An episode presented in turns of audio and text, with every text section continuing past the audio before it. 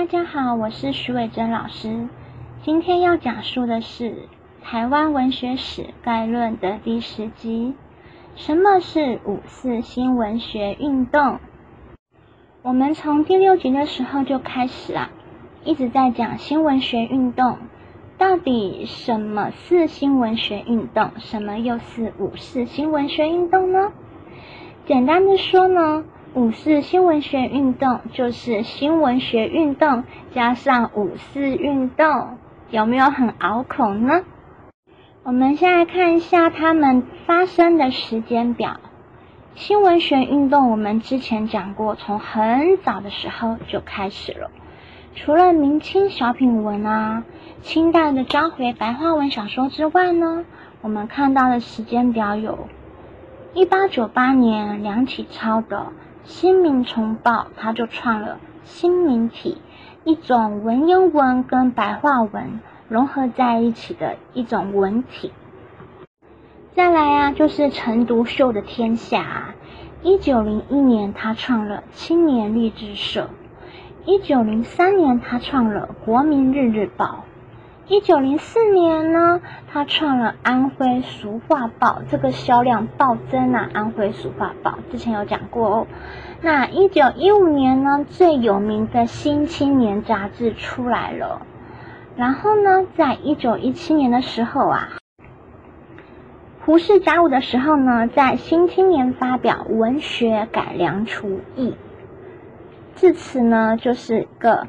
白话文的新文学运动的兴盛期呀，那五四运动呢？我们在这里不讨论它的其他的政治的目的跟作，我们只要知道五四运动呢，它是在一九一九年五月四日，以北京大学为核心的学生和知识分子发起的政治运动。因此，我们看到。新文学运动跟五四运动这两者有很大的关联性。在一九一七年一月的时候，蔡元培就任北京大学的校长，随即呢，他就聘任陈独秀为北京大学文科学长，并教授文学。陈独秀和《新青年》杂志呢，就在一九一七年。然后在北京大学就开始发展，然后造成一个风生水起的一个局面，就是非常的蓬勃。所以呢，一般认为啊，《新青年》杂志在北京大学蓬勃发展的时候，就是所谓的新文化运动，其中也包含了新文学运动、白话文运动。那我们知道呢，新文学运动是以北京大学为核心。我们再来看看五四运动的领导人。五四运动的领导人有蔡元培。蔡元培呢，他是聘请陈独秀来教书，所以他是《新青年》杂志的支持者。其实蔡元培他默默帮陈独秀收了很多很多烂摊子，像是陈独秀喜欢嫖妓，那蔡元培总是帮他擦屁股，帮他说话，所以蔡元培真的是陈独秀背后那个很有力的推手，还有保护之手啊。那陈独秀、胡适、李大钊、鲁迅呢，他们都是《新青年》杂志的编辑群。梁启超呢，更是文言白话兼容的新民体的创始人。因此呢，我们可以看到新文学运动的倡导者，几乎就等于五四运动的倡导者哦。所以把这两个活动统称为五四新文学运动，还真的是一点儿也不奇怪呢。那既然呢，我们刚才说到。五四新文学运动等于新文学运动加五四运动。那究竟五四新文学运动发起之后呢，为原本的白话文的新文学运动带来了哪些改变呢？我将它分为六点，分别为：一、白话刊物增多；二、知识迅速普及；三、白话文学家变多了。四、教育体制的改变；五、非基督教的运动；六、扩大新旧文学论战。我们先来看一白话刊物增多，在五四运动以后的半年内呢，出现了约四百多种的白话文的新刊物，还有呢，在这期间呐，新书跟翻译也大幅的增长。许多旧的杂志呢，也从文言文改为白话文，还介绍了西方思想。第二点，知识迅速普及。那五四运动之后呢，出现了超过四十多个文艺社团，像是文学研究会啊、创造社啊等等。那很多国际名人啊，像是杜威呀、罗素、泰戈尔等。都陆续的访华，将西方的思想引介过来。三白话文学家增多，像是鲁迅啊、茅盾啊、叶圣陶、郭沫若、郁达夫、郑振铎等。四教育体制改变，中华民国的教育部啊，决定在小学国文教学里面呢，用白话文取代文言文。一九二一年的十月，北京政府呢就颁布了学校系统改革案，出现了平民夜校。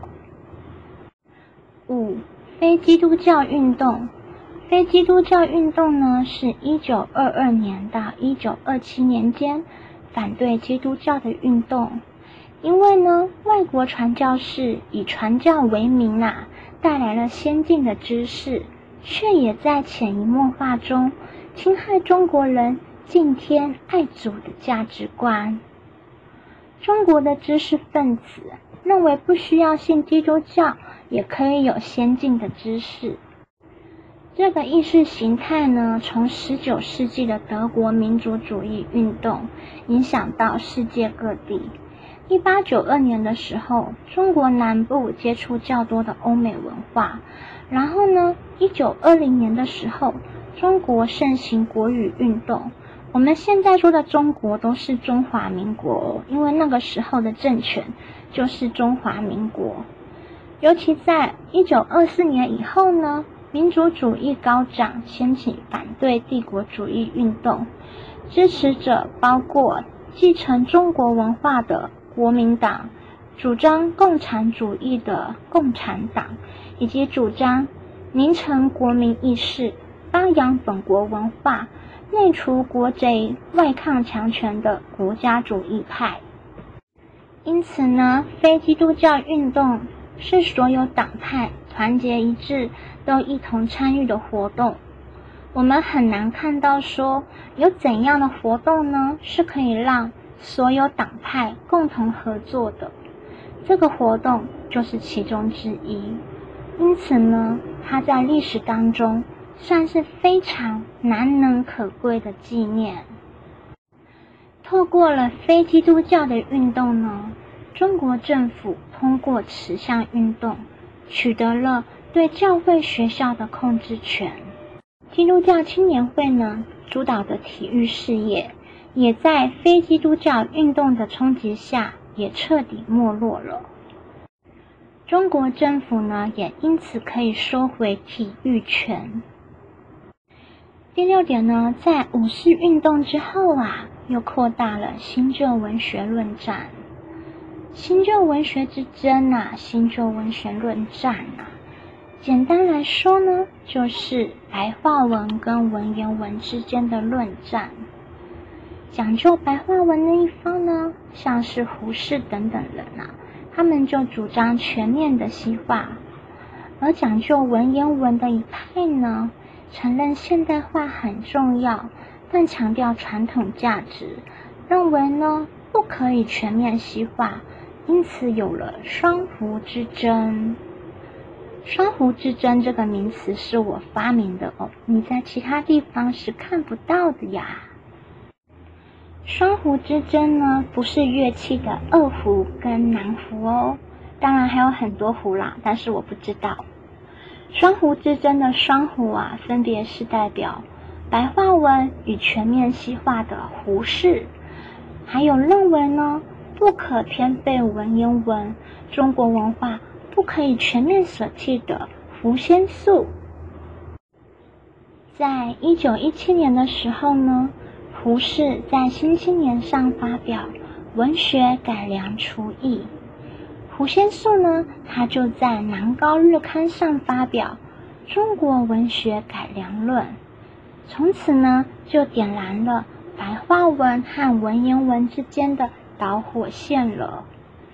从此之后呢，胡先素先生啊，就处处表现对胡适先生。动向的关心呢？不知道他是感受到暖意还是寒流呢？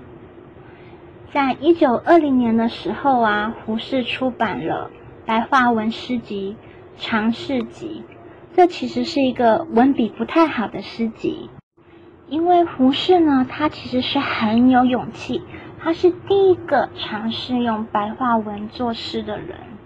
所以呢，在语句上啊，难免有点被讲究精雕细琢的文言文学者所嫌弃。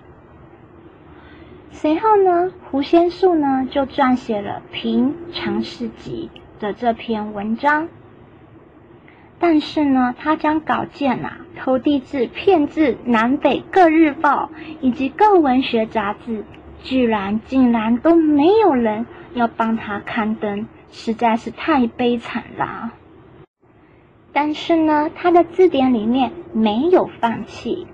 胡先素呢，就和友人梅光迪呀商量，自己办一个刊物，看自己的文章，爱怎么看就怎么看。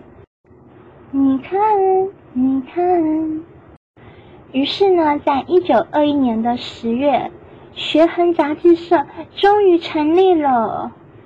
在一九二二年的一月呢，学衡杂志社开始创刊号。凡是呢文章刊登在学衡杂志上的作家呢，全部都被称为学衡派哦。其实他们人还蛮多的，只是我没有把他们一一列下来，因为这样子讲可能嘴巴会很容易干掉。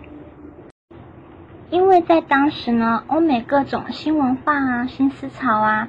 就通通都涌入中国来了，造成了传统文化很大的冲击呀。因此呢，《学衡》杂志有一个非常伟大的目标，就是呢，他们树立了一面旗帜分明的大旗，担负起中流砥柱的重责大任。我们看一下学衡派的宗旨，我们就知道了，他们的宗旨是。论就学术，阐求真理，苍明国粹，融化新知，以中正之眼光行批评之直事，无偏无党，不羁不随。其实呢，学衡派啊，在某方面来说，就是文学界的非基督教运动。他们不会追随那些全盘西化者起舞。而是保持中立的态度去传播知识。他们也改变了以往传统的独尊儒家文化，因为呢，他们也承认西方文化也是很重要，因此呢，就被称为新儒家。学衡派的成员，他们每一个都是才子，他们每一个都是学贯中西。这些人呢，就组成了当时的精英文化集团。那学衡派的主张呢，就有人文主义、中国文化、儒家思想、道德理想，还有世界主义。那学衡派的人文主义呢，不只是来自西方亚里士多德、柏拉图、苏格拉底他们那些人打下的底子，这种人文主义。学衡派说的人文主义，其实也融合了儒家的孔子思想。基本观念呢，就是尊重人本、崇尚理性，并且讲究中国文化。学衡派认为呢，中国传统文化的精粹具有永恒的价值，这是构成民族文化的基石啊。而孔子呢，就是中国文化集大成者，还有开创者。儒家文化更是中国文化的主轴啊。那儒家思想呢？学衡派认为呢，以儒家的根本精神为解决今世人生问题之要义。这是什么意思呢？就是说，儒家的精神呐，可以解释这个呃通古博今全宇宙的要义，什么问题都是可以解决的。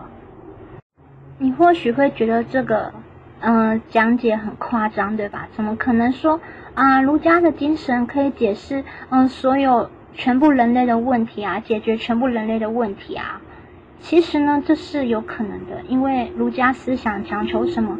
讲求忠恕，讲求仁爱嘛，然后讲求理智啊，就是仁爱、礼智信啊、思维八德啊这些，这些其实就是人的根本的精神。其实我有听过一个说法，是忠孝仁爱信义和平呢，它其实是这宇宙间的一个嗯最高的力量。而且也是彩虹的颜色，就是忠孝仁爱信义和，它们是七种颜色。那七种颜色它们聚集在一起就会平了，就是世界和平。而且我有听过说什么在天宫上面，每个人会有自己的房间，然后那个房间呢就是一个字。比如说，有些人是忠孝仁爱信义和平，每个人都会有自己房间的一个字，那你就住在天上的那个房间里面。那一般人自己猜自己是哪一个房间的，都会猜得很准，就是说你会对那个字特别有感觉，就是忠孝仁爱信义和平这里面的任何一个字特别有感。那所以呢，像这八个力量，就是七个力量组合在一起，然后会变成一个世界和平的。第八个力量的话，那所以呢，这其实是真的是可以解决呃当今世上所有人的问题，这是可以的，只是说我们大部分的人都不能够去好好的运用而已。那所以这样子呢，学衡派啊，它就是现代新儒家的学术源头。